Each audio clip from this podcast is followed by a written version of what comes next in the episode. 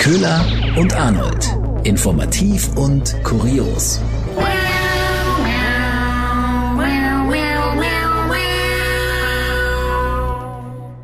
Und herzlich willkommen zu einer neuen Folge Köhler und Arnold. Wir beide sind Nachrichtenredakteure und wir fassen für euch die interessantesten, manchmal auch weirdesten und neuesten Themen der vergangenen Wochen zusammen.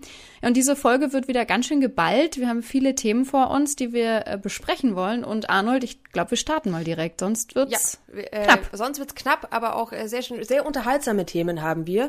Und Ja. wir starten rein mit der Merkel, weil auf einmal wird wieder über die ehemalige Kanzlerin gesprochen, weil sie Mhm. verurteilt ist. Sie ist jetzt so verurteilt. Sie ist jetzt eine Verurteilte. Sie ist verurteilt vom Bundesverfassungsgericht. Das ist jetzt, ähm, ja, Knast droht ihr natürlich nicht. Davon ist man weit entfernt bei einem Bundesverfassungsgericht. Wie fühlt sich's an, als Verurteilte sozusagen vom Bundesverfassungsgericht? Ist das, ist es wie so ein erhobener Zeigefinger eigentlich auch nur, ich oder? glaube schon, ja. Vielleicht mal so ein kurzer, so, so ein Fingerhau, so, Mensch. Das, ja, Aber- vor allem, weil es auch so lange her ist. Also es ist ja auch, äh, es geht ja, es dreht sich ja um die Wahl in Thüringen ähm, 2020. Wir haben dazu auch äh, eine schöne Folge. Wer das sich nochmal zu Gemüte fühlen möchte, was denn da eigentlich passiert ist bei der Ministerpräsidentenwahl in Thüringen 2020. Die Thüringer Klöße sind es, wenn ich mich richtig genau, erinnere. stimmt. Genau. Ja. Ähm, mit der Wahl von Kemmerich mit Unterstützung der AfD und dem Blumenwurf, ihm der Blumenstrauß nicht überreicht worden ist, sondern einfach vor die Füße geworfen ist. Ein großer Skandal um diese ganze Wahl. Äh, letztendlich ist Herr Kemmerich dann nicht Ministerpräsident geworden, ist von dem Ganzen zurückgetreten und äh, Bodo Ramelow ähm, hat von der Linkspartei weiter regiert. Und damals hat die Kanzlerin etwas gesagt, das sie nicht hätte sagen dürfen. Die Wahl dieses Ministerpräsidenten war ein einzigartiger Vorgang, der mit einer Grundüberzeugung gebrochen hat für die CDU und auch für mich, nämlich äh, dass keine Mehrheiten mit Hilfe der AfD gewonnen werden sollen. Da dies absehbar war, muss man sagen, dass dieser Vorgang unverzeihlich ist und äh, deshalb auch das Ergebnis wieder rückgängig gemacht werden muss. Also unverzeihlich ist das Wort. Ja, das hätte sie geht. nicht sagen dürfen. Das sagen, äh, sagt zumindest das Bundesverfassungsgericht. Interessant dabei ist ja auch, äh, es waren ja nicht, die, die Richter waren sich nicht unbedingt einig. Also drei der acht Richterinnen und Richter haben gesagt, dass sie sind damit nicht einverstanden, weil sie sagen, nein, damit wurde kein Verfassungsverstoß begangen. Sie durfte auch in ihrer Position als äh, Bundeskanzlerin diese Äußerung tätigen. Wiederum die anderen haben gesagt, nein, hier wird gegen das Neutralitätsgebot verstoßen, nämlich dass sich Regierungsmitglieder in ihrer Funktion als Regierungsmitglied ähm, nicht so äußern dürfen, also nicht diese Stellung beziehen dürfen, nicht äh, schlecht über andere Parteien reden dürfen. Das darf man nur als äh, zum Beispiel Parteimitglied. Also Ja, hätte Merkel jetzt genau. einfach gesagt, ich rede hier als äh, CDU-Politikerin, dann wäre das was anderes gewesen. Merkel war ja aber auch damals schon auch nicht mehr CDU-Vorsitzende. Kommt ja auch noch so ein bisschen. Da, da hat sie ja der, äh, der Annegret Kramp-Karrenbauer ist sie da ganz schön in die Parade gefahren eigentlich damit auch. Ja. Aber Merkel ist ja überhaupt, also äh, eh wieder Thema. Sie hatte ja das große Interview gegeben, Ja. ein halbes Jahr nachdem sie nicht mehr da war. Sie hat viel Zeit an der Ostsee verbracht. Fünf Wochen hat sie sich da alleine erstmal ähm, mehr oder weniger eingesperrt und hat Dinge getan, zu denen sie sonst nie gekommen ist.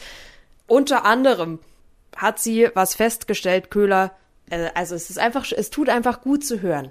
Ich habe das Feld, was natürlich Sie alle längst kennen, des Hörbuchs mir ein bisschen erarbeitet. Da äh, das Schöne ist, dass man sich da nicht ganz so konzentrieren muss wie beim Lesen, finde ich. Und als nächstes kommt dann eventuell äh, Podcast hören. Ja, also Hörbuch ist für mich Da- gleich, gleiche Kerbe wie Podcast. Es ist einfach Ja. nicht so kompliziert, Köhler. Das genau. halt Das, was wir uns ja auch auf die Fahne schreiben, einfach nicht so kompliziert zu sein, was dieses Thema Nachrichten Ja. angeht. Schön, dass sie dafür doch jetzt Zeit findet. Äh, apropos nicht so kompliziert, Köhler. So können wir es eigentlich gleich, Mhm. gleich weitermachen, weil die EU-Kommission will ja auch dafür sorgen, dass Sachen nicht mehr so kompliziert sind in unserem Haushalt, oder? ja. Ja, Gott sei Dank endlich, kann man ja nur sagen. Ab 2024 soll es in der EU einheitliche Ladekabel geben. Das äh, hat die EU jetzt so beschlossen. Und das zählt dann für Kopfhörer, Smartphones, Laptops, tragbare Spielekonsolen, Lautsprecher, E-Reader, Smartwatches und auch Tastaturen und Mäuse und alles Mögliche muss eine einheitliche Ladebuchse haben. Ich finde das mega geil, weil ich raste regelmäßig aus, wenn man aus Versehen das falsche Ladekabel greift und sich so denkt, so, ja. Ja. Gibt's da nicht mehr. Gott sei Dank. Und es wird dann wohl auch so laufen, also geplant ist, dass man auch, wenn man neue Geräte kauft, dass man gar nicht mehr ein Ladekabel automatisch dazu bekommt, sondern weil man hat ja theoretisch schon passende Ladekabel zu Hause, sondern dass man dann auch direkt an der Kasse gefragt wird, hey, äh, brauchst du ein Ladekabel oder hast du eh genug zu Hause? bin ich gespannt, ob das auch wirklich so umgesetzt wird. Aber die EU erhofft sich damit, dass erstens für die Verbraucher es viel einfacher wird, ja. also nicht mehr diesen endlosen Kabelsalat und auch weniger Netzteile zu Hause. Auf der anderen Seite geht's aber natürlich auch um die Umwelt. Es soll damit der Elektroschott. Äh, Schott, der was? Äh, der Elekt Elektroschott. Der, der Schott. Ich denke schon wieder nur an Alkohol. Der Elektroschrott soll eingespart werden. Ähm, Berechnungen haben gezeigt, also die EU-Kommission spricht von 11.000 Tonnen jährlich durch entsorgte, also Elektro. Ich glaube, du hattest den Shot schon, meine Liebe. Ah. also nochmal, ja, die EU-Kommission spricht von 11.000 Tonnen Elektroschrott jährlich nur durch entsorgte Ladekabel und äh, Netzteile. Und durch diese neue Regelung könnten 1000 Tonnen davon eingespart werden. Ich meine, immerhin. Immerhin. Das ist, nee, ich äh, finde das auch sehr gut. Es dauert mal wieder noch so ein bisschen, bis es dann soweit ja. ist. Irgendwie gefühlt ist es wahrscheinlich bis dahin auch irgendwie überhaupt kein Problem mehr? Hat sich das irgendwie wahrscheinlich schon von alleine erledigt durch irgendwas? Ja, viele, viele Unternehmen haben das ja eh auch schon für sich so geregelt, außer Apple natürlich. Apple steht ja voll auf, auf sein eigenes Ladekabel und die werden jetzt aber auch dazu gezwungen. Ja, die stehen voll für Laptops auf, soll diese ne? Regelung. Ja. genau. Oh, Lightning. Das Lightning-Kabel, ja. Ist, äh, der, der USB-C-Stecker ist ja das Zauber das Zaubergerät der Zukunft dann, ne? Genau. Dieser Aber wo du jetzt gerade Lightning sagst, dass ich finde, das ist eine perfekte Überleitung zu Lightyear. Also, der Disney-Film. Was für eine schöne, schöne Welle der thematischen Übergriffe heute. Wir reiten hier die ja, Themenwelle. Voll. Ich wollte jetzt eigentlich schon fast zu den Plastiktüten kommen, über die wir auch noch sprechen, weil ich mir dachte, ah, es geht eh ähnlich in eine ähnliche Richtung mit äh, Müll einsparen und so. Aber nee, du hast recht, bitte machen wir da weiter. Ja, Disney hat ja einen neuen Film veröffentlicht. Lightyear, das ist ja so, eine, so die Vorgeschichte von Toy mhm. Story. Mhm. Und der wurde jetzt in mehr als ein Dutzend Ländern verboten, weil da küssen sich zwei weibliche Charaktere. Das ist auch ekelhaft. Das geht ja gar nicht. Ja, ist widerlich. Ja, also das ist ein Kinderfilm, möchte ja. Möchte ich nicht sehen. Ja. Nee. Es ist ja ein halber Porno eigentlich schon. Und also ich verstehe das auch, ne? Da, da hat man ja Angst, dass die Kinder dann lesbisch oder schwul aus dem Kinosaal kommen. Ja, natürlich. Klar, wenn die das sehen, dass das auch geht. Ja. Das ist ja wie. Äh, dann denken sich, ach so, das ist, äh, ja, ja, dann muss ich das auch machen. Also das ist, ist ja wie in Florida. Da ist es ja schon auch gut, wenn die Kinder da nicht mehr darüber erfahren, über äh, Schwulsein und so weiter und so fort, weil am Ende ja. machen die das noch. Also sobald, ja, genau. sobald man einmal von der einmal die verbotene Frucht gesehen hat, dann wollen doch auch da alle reinbeißen. Ja, zu den. Ländern, die das verboten haben, unter anderem, also die Aufsichtsbehörde der Vereinten Arabischen Emirate, die hatten Anfang der Woche erklärt, dass dieser Film gegen die Standards des Landes für Medieninhalte verstoßen. Und äh, sie hatten eigentlich angekündigt, als der Film angekündigt wurde. Im vergangenen Jahr hatten die schon gesagt, sie wollen ihn unter eine Altersbeschränkung setzen, also dass man den erst ab 21 Jahre schauen kann, mhm. also wenn man 21 ist. Wenn man dann so weit ist, nicht mehr die Gefahr zu laufen, irgendwie äh, homosexuell zu werden. Ja, dann bist du gefestigt, weißt du, da wirst okay, du dann ja. nicht mehr, wirst du dann nicht schwul oder lesbisch. Ja, äh, aber die haben sie ja jetzt doch ganz verboten. In Malaysia ist der Film auch verboten und dann unter anderem noch im Irak, Jordanien, äh, Libanon, in den palästinensischen Gebieten und Katar und Syrien. Also aber wirklich. Es heißt ja, es heißt ja nicht umsonst Susi und Strolch und nicht Susi und Susi, ganz ehrlich. Also, was soll das? diese, diese moderne, Wirklich mal. diese moderne, dieses moderne Leben. Zu dieser modernen Welt muss man bei uns ja wiederum auch sagen, dass ja neben Homosexualität ist ja anscheinend ja auch Gendern immer noch das Reizthema schlechthin. Und da wird ja gerade vor dem Gericht in Ingolstadt ein Fall verhandelt, hat nämlich ein Mitarbeiter von VW Audi verklagt, weil er durch die Genderansprache äh, seine Persönlichkeitsrechte gefährdet sieht, sozusagen einen Angriff auf sich. Also er hat mit Audi-Mitarbeitern zusammengearbeitet und Audi hat so einen Leitfaden für die gendergerechte Sprache rausgebracht. Also zum Beispiel ähm, statt äh, der Chef oder so sagt man dann neutral Führungskräfte. Und äh, es gab immer die, die Au Mitarbeiter von Audi, nennen sind die Aud Audianer. Und dann sind es jetzt eben die AudianerInnen, also hier äh, Unterstrich. Und er fühlt sich ähm, da nicht wohl damit. Überhaupt nicht. Und deshalb hat er Audi verklagt. Wann dein Urteil kommt, ist noch offen, aber passt ja vielleicht thematisch äh, ganz gut noch dazu. Immer dieses Gendern. Hatte ich neulich auch, habe ich in der Bahn auch ein Gespräch mitbekommen zwischen zwei, ich würde mal schätzen, so Ende 50, zwei Frauen. Und äh, die haben sich auch darüber aufgeregt, dass man jetzt Gästin sagt. Gast und Gästin. Aber also das, das Urteil ist schon ein bisschen spannend, weil viele Unternehmen haben ja äh, Leitfäden rausgebracht zur gendergerechten Sprache und es wird irgendwie über oder gendersensible Sprache und es wird überall schon viel diskutiert irgendwie und äh, von daher erhoffen sie sich jetzt davon ähm, eine Art ja Musterbeispiel. Klarheit. Ja.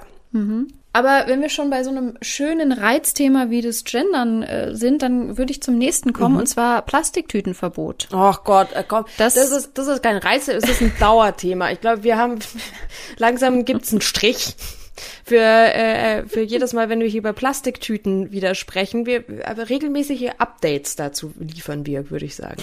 Ja, aber einfach, es ist ein ganz, eine ganz andere Richtung. Und zwar haben jetzt Supermärkte und Drogerien, also einige Ketten, haben jetzt beschlossen, dass sie bei dem Plastiktütenverbot einfach tricksen, Wie? schummeln. Ja, aber wir Ja, und zwar das Verbot, das gilt ja seit diesem Jahr. ja. Und äh, das Verbot gilt nur für Tüten mit einer Wandstärke von, äh, jetzt muss ich ein bisschen wissenschaftlich werden. Das, das klingt jetzt schon so typisch deutsch mit einer Wandstärke von Ja, genau. Wandstärke von 15 bis maximal 49 Mikrometern. Und das schließt natürlich auch die dünneren Tüten aus, die für Obst und Gemüse herhalten. Aber es schließt auch dickere Tüten aus. Und jetzt haben die Supermärkte und Drogerien beschlossen, naja, dann äh, stellen wir einfach Tüten her, Einmaltüten, die wenige Mikrometer dicker sind und deswegen fallen die dann nicht mehr in das Verbot. Schlau. Ach so. Ja, also es sind nicht diese, diese ähm, Mehrweg-Plastiktüten, sondern einfach diese nur ganz, ganz, ganz mini, mini, mini dicker, also wirklich minimal dicker und äh, deswegen sind sie dann legal zu verkaufen. Sie haben da quasi eine Lücke für sich gefunden. Deswegen ist es nicht, es ist nicht illegal, was sie machen, es ist halt einfach nur ein bisschen Schummeln. Unter anderem, das hat die Deutsche Umwelthilfe übrigens herausgefunden, äh, unter anderem betroffen sind davon Edeka, Ich wollte gerade sagen, stimmt, denn bei Edeka an der Kasse Ja, gibt es wieder Tüten. Ja. Edeka, Netto, Rossmann, Norma, Müller. Oh man, das ist, wieso sucht man sich dann einfach irgendwie diese Schlupflochsuche? Ist doch irgendwie nervig, Ja. was das angeht, oder? Ja. Also Ja, richtig nervig. Also man wollte, man wollte Mhm. Plastiktüten sparen, jetzt macht man einfach noch, noch dickere, noch äh, widerstandsfähigere Plastiktüten sozusagen, verbraucht noch mehr Plastik, um das zu entgehen. Das Mhm. ist irgendwie kontraproduktiv. vielleicht sind sie ja dann auch widerstandsfähiger, wenn sie so ein bisschen dicker sind. Genau. Das ist bestimmt die Begründung. Das sind bestimmt die Begründungen. Genau, so, so eine Mittelklasse-Tüte. Du musst halt nicht den teuerst, teuersten Stoffbeutel nehmen Ja. oder diese riesen Plastiktasche, sondern du hast noch so eine Mittelklasse, so eine Mittelklasse-Verpackung. Zurück zur Mittelklassentüte. Ist Das ist wieder, wieder Wagen vor der Tür, ist dann zu erkennen, wenn du mit der, äh, wenn du mit der ist Mittelklasse. der Golf unter den Plastiktüten, Genau, ja. da rauskommst. das finde ich sehr gut. Göder, was mich auch noch sehr begeistert hat diese Woche, Mhm. war äh, neuer Name gesucht für die Affenpocken. Die haben wir ja auch doch. Jetzt diese Affenpocken. Ach, diese Affenpocken. Ah. Die sollen jetzt in Zukunft nicht mehr Affenpocken heißen. Also können, können, können wir uns schon mal Weil? Gedanken machen, wie wir denn gerne hätten, dass äh, dieses Virus heißt. Denn man will, dass solche, solche Krankheitsnamen nicht diskriminierend sind. Und deshalb sucht man was Neues für Affenpocken. Weil generell ist es so, wenn man sich einen Namen überlegt für eine Infektionskrankheit, was ja irgendwie schon eine ziemlich specialige Aufgabe ist, muss ich sagen, dann ist es eigentlich schon so, dass man auch äh, sagt, okay, der geografische Standort soll in dem Namen nicht vorkommen. Die WHO ist da ein bisschen stolz, wie sie zum Beispiel darauf reagiert hat, als man den Namen des Coronavirus äh, sich ausgedacht hat. Da wollte man nämlich sehr, sehr schnell reagieren, damit sich nicht der Name Wuhan-Virus oder so verbreitet. Damit das eben nicht diskriminierend ist. So, und ähm, in Wissenschaftlerinnen und Wissenschaftler haben Forderungsschreiben gestellt und haben gesagt, okay, aber ganz ehrlich, diesen Grundsatz, den hat man jetzt bei den Affenpocken irgendwie verpasst. Das ist jetzt zwar kein, äh, es ist jetzt natürlich ein Tier, es ist jetzt kein Ort, aber dieser Name heißt es, würde unmissverständlich darauf hindeuten, dass Verbreitung und Ursprung des Virus auf dem afrikanischen Kontinent zurückzuführen sind. Ähm, auch weil oft äh, Fotos von afrikanischen Patienten äh, verwendet werden, um die äh, Pocken irgendwie darzustellen. Und das sei eben diskriminierend und stigmatisierend. Und dann kommt ja noch dazu, dass der Name eigentlich auch äh, überhaupt nichts mit Affen so richtig zu tun hat. Und das wurde ja, also äh, Ende der 50er Jahre wurde das Affenpockenvirus in Dänemark zum ersten Mal nachgewiesen. Bei Affen in einer Versuchsanstalt. Absolutes Affenland. Genau. Und ähm, es eben an Affen wurde es nachgewiesen, aber letztendlich ist dieses Virus eher verbreitet unter Nagetieren. Also Affen sind so Zwischenwirte, aber eigentlich ist es so ein Hamstervirus. Neu. Neuer Name. Hamster sind doch eher so positiv besetzt. Vielleicht kann man einfach ein Hamstervirus. Es ist ja schon fast dann wieder ein bisschen niedlich, oder? Weil Wenn so ein, oh, ich Ja. habe den Hamstervirus. Oh, nö. Oh, doch, und da muss ich ganz viel einkaufen, um mich zu Hause einzuhamstern. Ja. Das würde doch irgendwie auch gut passen. Das haben dann aber ganz schön viele. Haben sich einen kleinen Hamsterbunker gebaut und das, ja. Ähm, Oh, haben Sie den Hamstervirus? Ja. ja, ja, das geht ja gerade rum. Ne? Hm. Sie haben fünf Packungen Klopapier gekauft. Oh je, also, Hamstervirus? Ja, sie hat's wohl erwischt, ja, das Hamstervirus. Ja, oh, schade. Ja. Ja, deshalb wird jetzt ähm, ein neuer Name gesucht. Ah, na, dann bleiben wir dran, den will ich wissen. Ja, es soll schnell passieren, hat der Chef von der WHO gesagt. Allerdings ist es in, also schnell in WHO-Zeit gerechnet, ist dann so in, okay, in zehn Jahren haben wir dann, Ach so, ja. äh, haben wir Ja, dann gut. einen neuen Namen, glaube ich.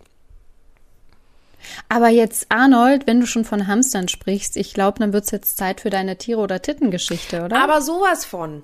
Tiere oder Titten, yeah. Danke schön. Und die Tiere- oder Tittengeschichte ist der perfekte Abschluss, sozusagen, also die Käseplatte sozusagen jetzt für unsere heutige Folge, weil es auch nochmal alle Themen so ein bisschen aufgreift, die wir hatten. Wir hatten das Plastikproblem und wir haben über Tiere gesprochen. Von daher läuft das jetzt alles perfekt hier rein. Es gibt eine Entdeckung, die Hoffnung macht, Köhler. Und das finde ich deshalb auch nochmal als Abschluss so schön. In diesen Zeiten. Es gibt Superwürmer, die Plastik fressen. Stimmt. Krass, ja. Wie cool ist das denn? Das ist, die können Plastik verdauen. Ja. Das sind Heftig. die Larven des großen Schwarzkäfers und äh, die haben Styropor gefressen. Ist auch ganz witzig, weil man das, äh, also man hört das anscheinend, wenn die sich so durch das Styropor auch bohren sozusagen oder dran kna knabbern, so an dem, an dem Styropor. Krass. Das ist natürlich unfassbar, was das für Möglichkeiten mit sich bringen könnte. Aber erstmal zu diesem äh, zu diesem Wahnsinnskäfer oder diesen diesen Wahnsinnslarven. Man hat das Ganze so äh, rausbekommen, dass man drei Versuchsgruppen gemacht hat. Man hat einen Teil von diesen Larven, den hat man gar nichts zu essen gegeben. Dem anderen Teil hat man Weizenkleie gegeben, also richtig gutes Essen, und den anderen eben ähm, Plastik, also dieses äh, Styropor. Und genau genommen heißt es Polystyrol. Also eine Gruppe Polystyrol, eine Gruppe hat gar nichts bekommen, eine Gruppe eben Weizenkleie. Und man hat dann herausgefunden nach ein paar Wochen, die mit der Weizenkleie, natürlich, die haben ordentlich zugelegt, die Ausgehungerten haben äh, ja Hunger und dann gab's äh, das, man sie wurden übrigens die Würmer wurden auf Kannibalismus überwacht also dass sie sich das Ah. Äh, äh, auch wichtig dass sie sich dann nicht einfach gegenseitig anfangen aufzuessen ja und die Gruppe die spannende Gruppe mit dem Plastik da hat man entdeckt die haben erstaunlicherweise auch an Gewicht zugelegt nicht so sehr wie die Weizenkleie-Gruppe, aber sie haben zugelegt. Das heißt, sie konnten auf jeden Fall das irgendwie verdauen. Und das heißt, dass die einfach Wahnsinns Darmbakterien haben, die sich darauf einstellen können, was diese Larve frisst. Aber was, was scheiden die denn dann aus? Styroporhäufchen? Naja, also letztendlich äh, zeigt es eben, dass der Wurm das Plastik zerkleinert, also beziehungsweise Darmbakterien hat, die das so abbauen können und in kleine Moleküle zerlegen können, die dann eben leichter verdaulich sind. Also was dann, also, keine Ahnung, also sie haben halt dann schon irgendwie Ausscheidungen, aber um die geht's nicht, sondern eigentlich eben um äh, diese, diese Enzyme.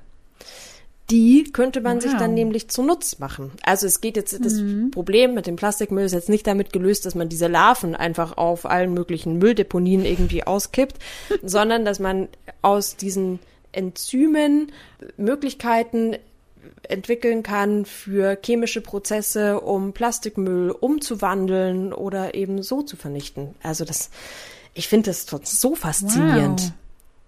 Crazy. Es klingt wie, als wären Außerirdische auf unserem Planeten gelandet. Total, also sich vom Plastik ernähren können, das ist doch, das ist unfassbar. Ich bin total begeistert davon, von diesen Wow, super ja. Danke, Arnold. Also der Für diese ist es. Geschichte. Ja, gern.